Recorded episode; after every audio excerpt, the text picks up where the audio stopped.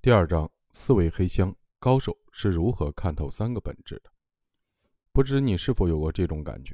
每次听别人说新零售的本质是什么，是效率更高的零售。孔子之所以有天下观，本质上是因为中国很早就是大一统的国家。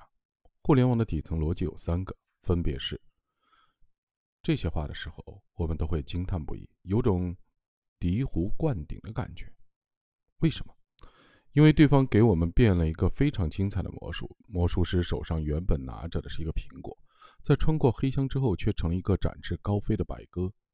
魔术师推荐黑箱的分明是一个身材婀娜的美女，但从黑箱出来的却是一支玫瑰。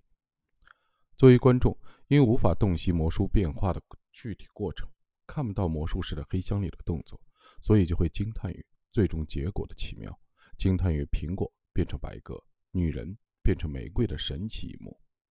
可是，如果你把变魔术的过程和本质思考的过程做个类比，你会发现二者的惊人的相似之处。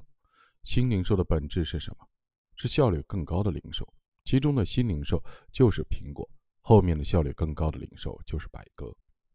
孔子之所以有天下观，本质上因为中国很早就是一个大一统的国家，其中的孔子之所以有天下观。就是身材婀娜的女人，后面的因为中国很早就是大一统的国家，就是一支玫瑰。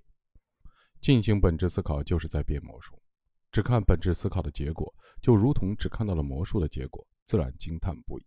然而，如果有一天你了解了进行本质思考的方法，就如同看到了魔术师黑箱里的动作，一切的秘密就解开了。这就是本书上半部要去解决的第三个问题：好。怎么办？即怎样拥有本质思考的能力，半秒看透事物的本质